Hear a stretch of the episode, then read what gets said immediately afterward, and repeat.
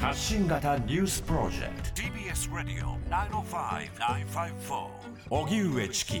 セッション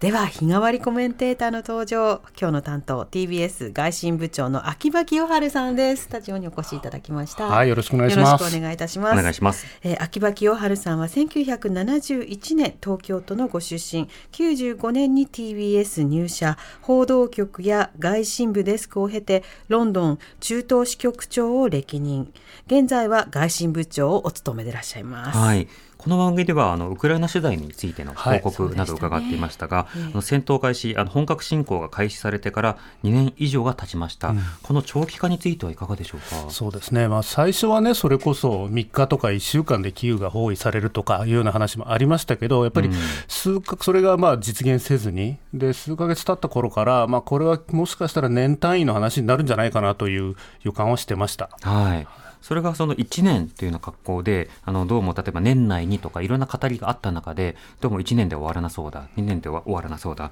今の見通しとしては、あの、ひとまずそのロシア、の、勝利ということをもたらさないためには、今の長期的な構えが必要だということまでは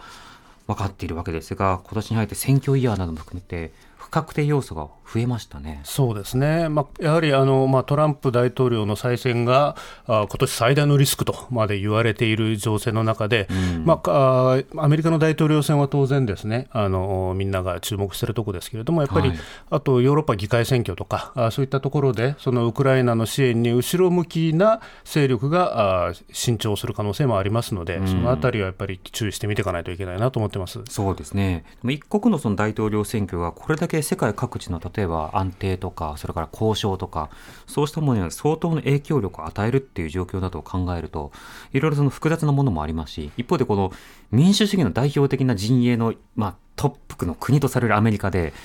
まあ、こんな混乱が続いて、しかも議会襲撃した人の、あの、信奉する方なわけじゃないですか。うん。で、それについて、いや、自分は別に関与してませんみたいなこと言ってますけれども、明らかにこう煽った側とされるわけですけれども、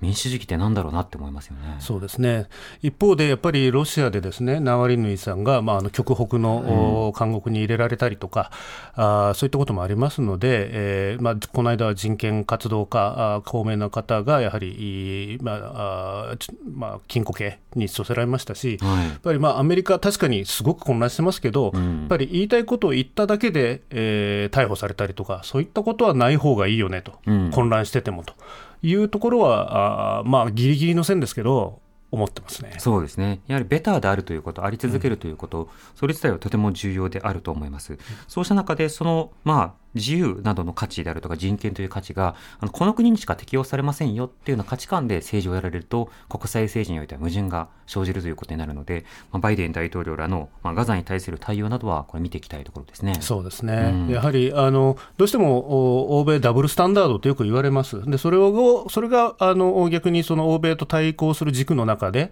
えー例えば中国とかロシアとかが彼らは欧米はダブルスタンダードじゃないかと、特にあの奴隷制のところまで、えーえー遡ったりなんかするとですね、そういうナラティブの中で、えー使われますので。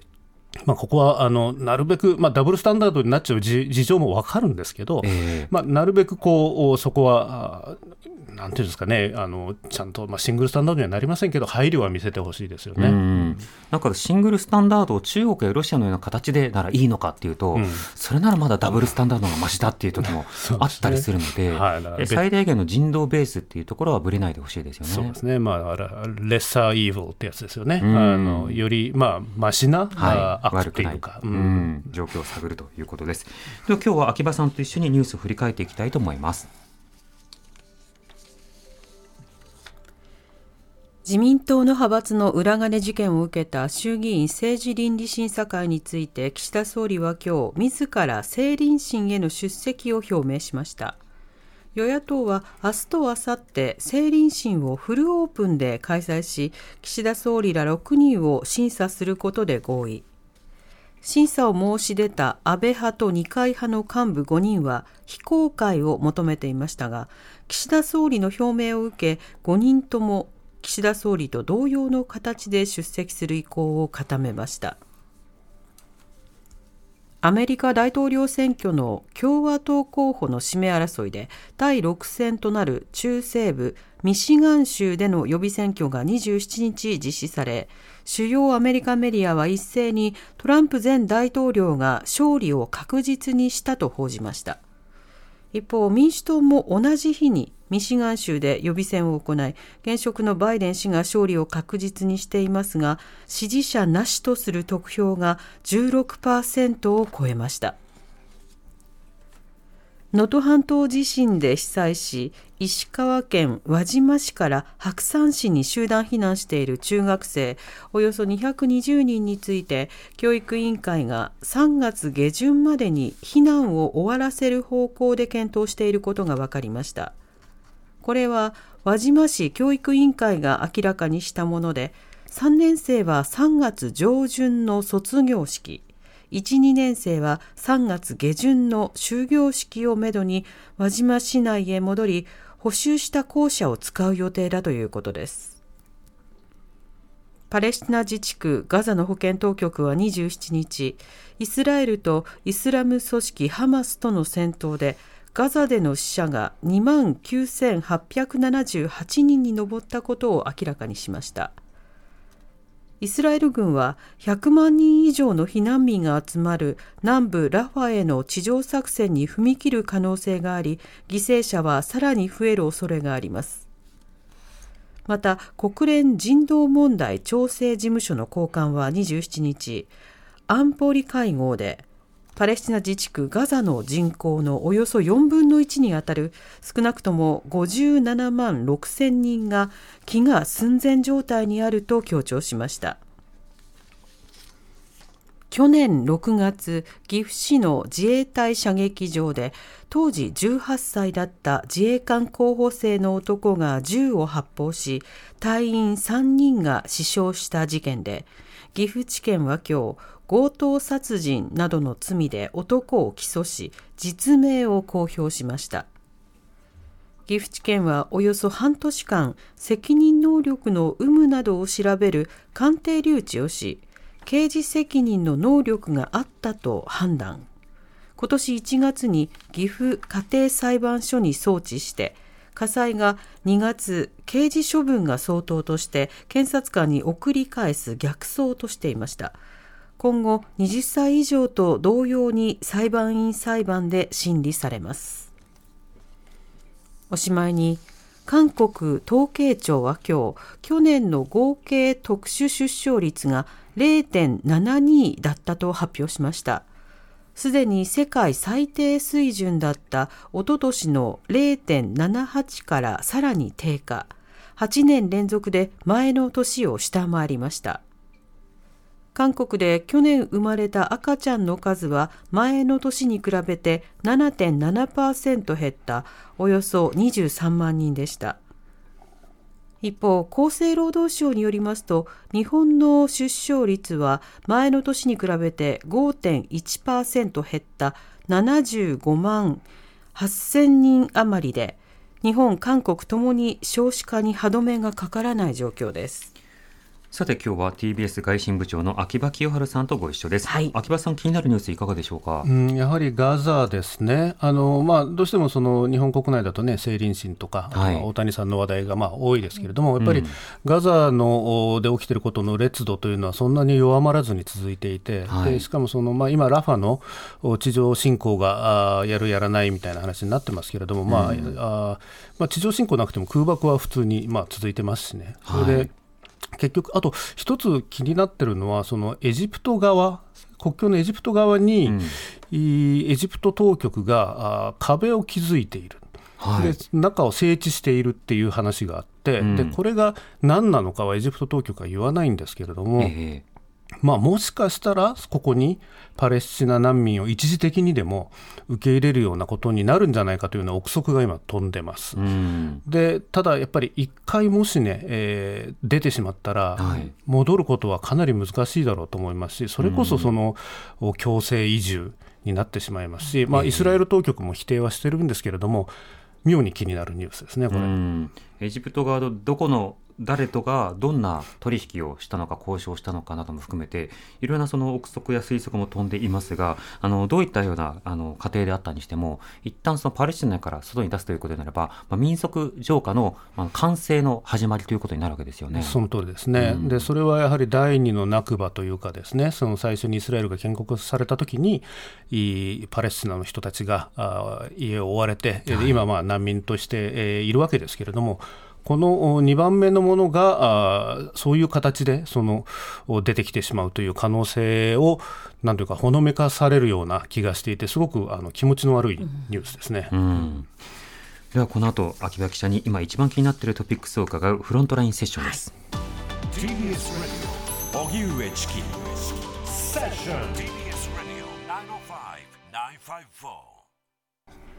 ここからはフロントラインセッション日替わりコメンテーターに今一番気になるトピックスについてお話しいただきます。今日は TBS 外信部長の秋葉清春さんです。よろしくお願いいたしよろしくお願ます。いします。お願いします。さて今日は秋葉さんがプロデューサーを務めたドキュメンタリー映画があるということで、そちらのお話を伺いたいと思うんですが、そちら、え坂本龍一、War and Peace、教授が残した言葉たちです。はいえまずは南部さんにあらすじを紹介してもらいま。そうですすね。はい。え去年3月に逝去した音楽家坂本龍一さん。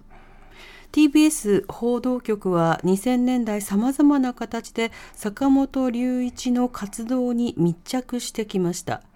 911テロ、イラク戦争、そして東日本大震災。激動の時代に坂本龍一はどんなメッセージを残していたのか。音楽家坂本龍一はなぜ社会への発信を強めたのか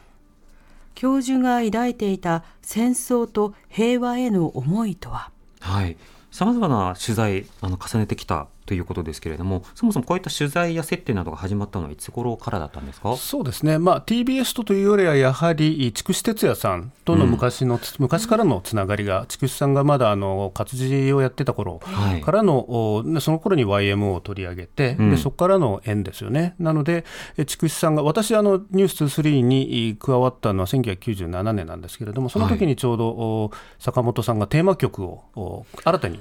坂本さんが書いたテーマ曲、プッツやハンズアップというやつですけれども、これが、あ使われ始めて、でそこからですね、えーいろいろといろんなプロジェクトを、まあ、主にニュース2 3を中心にやってきたという感じになります。はい。あのと主なプロジェクトというのはどういったものだったんでしょうか？そうですねあの一つはやはりいこの映画のお冒頭の方にも出てきますけれどもこの地雷ゼロキャンペーン対人地雷をなくそうというですね、そういうチャリティーシングルを豪華なメンバーで、えー作ってでそれを売ってそのお金をお地雷除去のお団体に寄付するというような形で、これはあのかなり当時画期的な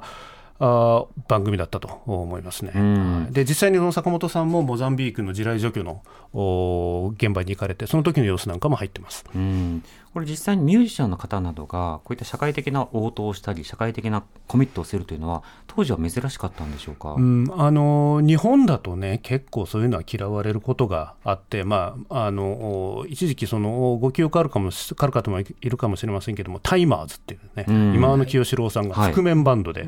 えー原発批判なんかをしたりして、まあ、そんなこともありましたけれどもそれは珍しい例で多分もっと遡ればねあのそれこそ学生運動の頃とかは、はい。まあ頭脳警察とかですね、まあ、いろいろそんなバンドもありましたけれども、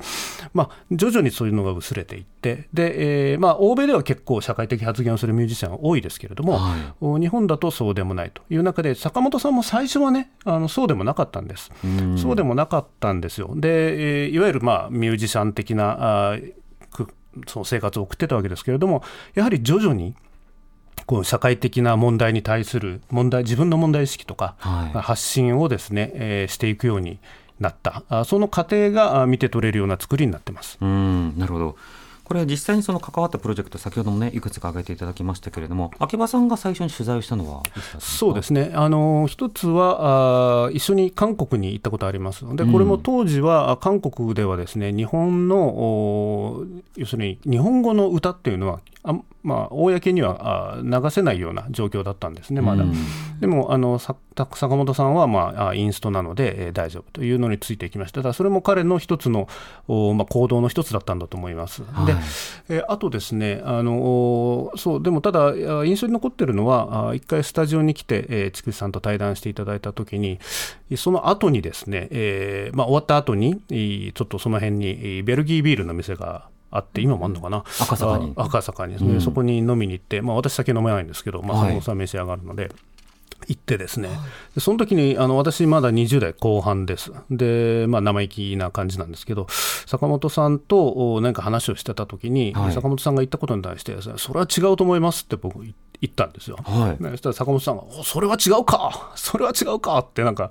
すごい楽しそうにはい。言ってて、ええ。なんか、あのーすごくフラットに接してくれる人だなって、それをあのこの若造に言われて、ですね、うん。ムッとするんじゃなくて、それ面白がってくれる、なんかそんな方でしたね。え。ーちなみに何が違ったのかって覚ってますか。これはね、覚えてないんです。何が違ったかは覚えてないけど なんか噛みついたのを覚えてるっていう。いや、そうそうそうなんですね。はい。そうか。違うって言われたら違うかどこが違うのとか聞かれました？いや、それは聞かれなかったですけどね。うん。えー。なるほど。でもそれだけその長い期間、ある種その取材などをこう重ねてきていて、で、あの、あの昨年お亡くなりになった、あの、先日お亡くなりになった際にも、あの非常にこう大きく各局でも取り上げられるような状況になりましたけれども、その後、取材する過程の中で印象的な場面などはあったりしましたか？そうですね。あの私、それこそウクライナにえー取材に行った時にですねあのおバイオリニストの方あに会いました、はいイリア・ボンダレンコさんという方で、この方はあ自分のおその集合住宅のお地下室、もうボイラー室みたいなところで、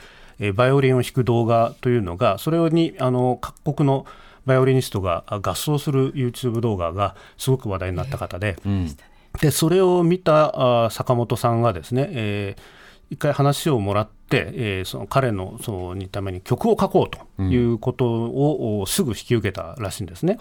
で、えー坂本さんの曲を弾いをがあ実際にそれを作ってでそれをおイリア・ボンダレンコさんがあロシアの爆撃でやられたあジトーミルというところのお学校の前で弾いた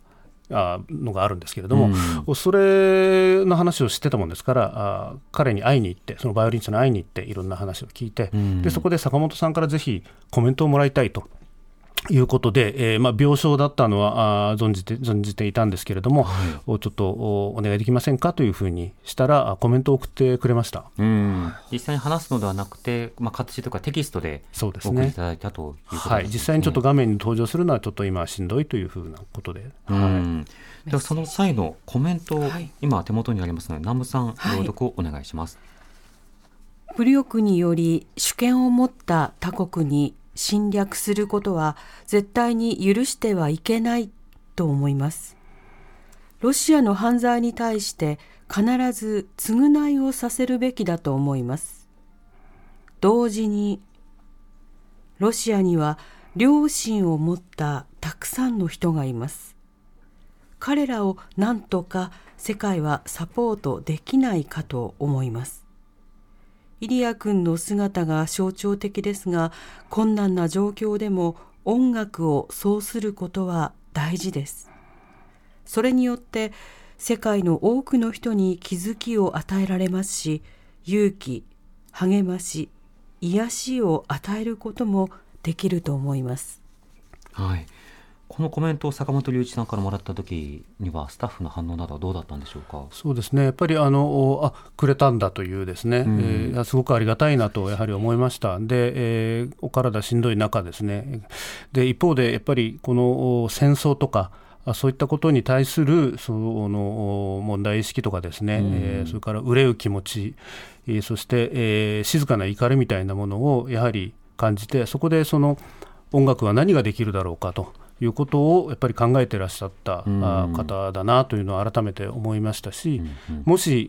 いご存命だったらですね今あこのガザの状況にも何らか発信されただろうなと今は思いますね。うん。それこそガザの音楽家の方とどう連帯するのかとか。とかね。はい、うんいろいろなその国境などを越えた上でどういった発信をするのかということは問われますよね。ね一方でイスラエル側の両親ある人たちにも呼びかけるような、そのユダヤ音楽とかもですねやっぱり造形深かったと思いますので、ええはい、そういった発信のされ方をしたんじゃないかなと、まあ、これは勝手に想像します。うん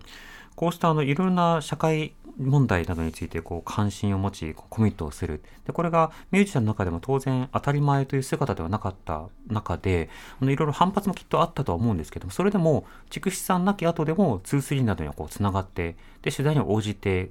くれたわけですか？そうですね、やはりあのデモとかにも姿を見せられるようになりました、うん。でえーそういったところで発言をされたりしたことに対しては、ですね、まあ、当然反発もあったと思うんですけれども、坂本さんがおっしゃってたのは、あ一つはやっぱり声を上げることっていうのはやっぱ大事なんだと、小さくても声を上げ続けることが大事なんだと。えええーたとえそれが実らなくてもおやっぱり声を上げることは諦めてはならないというのが一つとあとやっぱり坂本さんらしいなと思ったのはそのあまりストレートにいこれいろんなこと話出てきますけれども、まあ、反戦だとか。だとか愛だとかですね、まあ、そういったことを言ってもすごい正論をど真ん中で言っても届かないんだと。うんなので表現の仕方はどんどん更新してアップデートしていかないと昔はそのこの中であの監督の金富さん金金富監督との会話の中でも出てくるんですけれども、はいジョン・レノンの「イマジン」というのは出てきた時はすごく衝衝撃があった。うんけれどもそれがいつの間にかこうなんというか鳴らされてしまってで、えーあまり響かないものになっていってしまう。だけだから表現というものはどんどん更新して、うんえーやり方を考えていかなきゃいけないんだというのが、まあ、さすがだなと思いました。うんまあ、定番化した表現だと届きにくくなったところでそうですそれにね対してどうやってその新しさなのかそれから変化なのかあれ相手によっての表現の仕方、相手を見てどんな表現なら届くかなというその模索の連続というのが必要だということですか、その通りですね、まさにそれを、おまあ、ご自身が表現される方だからこそ、そして、えーいろんな例えば運動のおに関わってそれが必ずしも実を結んでこなかったことを見ていらっしゃったからこそのですね、えーまあ、言葉だっただろうなと思います。うんそして今回その映画という格好でその作品にしたわけですけれどもこれ映像にまとめることになったいきさつというのはいかがでしょうか？そうですね。やはり亡くなった時にやはり TBS にはあの他にはない坂本さんのアーカイブがたくさんあるんですね、はい。で、えーもちろんそのおミュージシャンとしてのお坂本さんもありますけれどもやはり我々はこ坂本さんが発してきた言葉メッセージといったものをとつお付き合いをさせてきていただいたと思ってます。そして親和性があったとも思っています、そう TBS あるいは「ニュース2 3という番組が。その中で、えーこれをやはりもう一回いまとめて、えー出そうと。で坂本さんというのはあーまあ A 面がミュージシャンだとしたら B 面はやっぱりこういう発言者だったんだということを、おしっかり、まあ、A 面 B 面という言葉がもはや古いかもしれませんけれども。CD とかねレコードなの表と裏でじゃあ A 面と B 面のどっちの表現の方がいい曲なのかとか まあいろいろありますけど。ですけどもあの、まあ、あそういううもったいないじゃないかっていう思いと、やっぱりはい。そして今でも響く言葉だと僕たちは、あ信じてえーこれをちょっと世に問うてみようと思いました。うん、最近あの TBS でもドキュメンタリー作品を作って公表するというものが続いてますね。これは力入れてるんですか、そうですね、やはりあの日々の地上波のニュースだけでは伝えきれないものもありますし、それは、あのもちろん報道特集とか、そういった長めのお VTR をご覧に入れる作お番組もあるんですけれども、はい。やっぱりそれだけではなくて、しっかりこう画面とバシッと向き合っていただく、しかもまあお金を頂戴してまあ向き合っていただくというような、あー場面でこそ伝わるものもやはりありますし、私もおこれとは別の作品で、えーやらせていただいたことありますけれども、やっぱりい違いますよね、伝わり方とかが。なので、えーその表現の幅を我々もどんどん広げていかなきゃいけないし、でその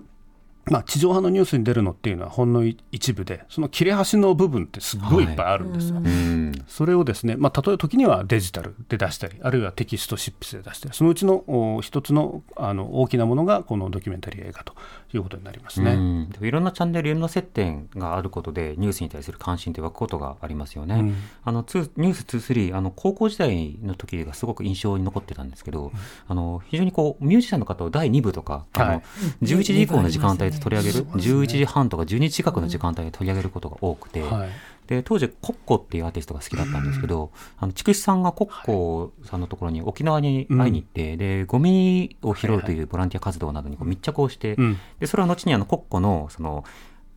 まあソロの DVD の,、はい。あのもうおまけというか、うん。まあ、DVD の中に収録されることにもなるんですが、ねその中で、ああ、コッコに優しくしてたおじいちゃんだみたいな、なそうした認識から入って、はい。で2-3をこう見るようになってみたいあなあ、そうですか。そういうなんかパスというか道があったりしたので、うん。何かその音をきっかけにニュースを見る、うん。あるいはニュースをきっかけに音の深さを感じるということはあると思いますね。そうですね、うん。やはりあのおポピュラーミュージックっていうのは世相を反映するものですし、いやはりいそれはいつの時代でもそうだったと思うんですね。なので、そういうところに筑紫さんは敏感だったと思うし、坂本さんは逆にそれをお自分で発信されていった、うん。あただ、その発信の仕方は、あ先ほども言ったようにですね、その直で、えーこう平和とか愛をおこう叫ぶのではなく、違うやり方でやってらっしゃった、うんこれはあのおすごくう印象的だったと思います。なるほど。その発信者、坂本龍一の姿を映像でという方、えーこちら、情報をお伝えしたいと思います。坂本龍一 War and Peace 教授が残した言葉たちが上映される TBS ドキュメンタリー映画祭2024は3月15日金曜日から東京ヒューマントラストシネマ渋谷など全国6都市にて順次開催されます。詳細は TBS ドキュメンタリー映画祭のホームページをご覧いただきたいと思います。この映画、その3月15日の初日の初回、あ初日初回。え14時半から。で、ねはいえっと、トークゲストにちょっと素敵なミュージシャンの方もうん呼んでおりますので、はいまだ公表されないらしいんですけど、らはい、誰だろう気になるということを含めてはい立ち会っていただければとチェックだと思います。はい。えー今日は TBS ガーシン部長の秋葉清春さんにお話を伺いました。秋葉さんありがとうございます。ありがとうございましたたどうぞよろしくお願いいたします。TBS Radio 荻上チキセッション TBS Radio 905 954.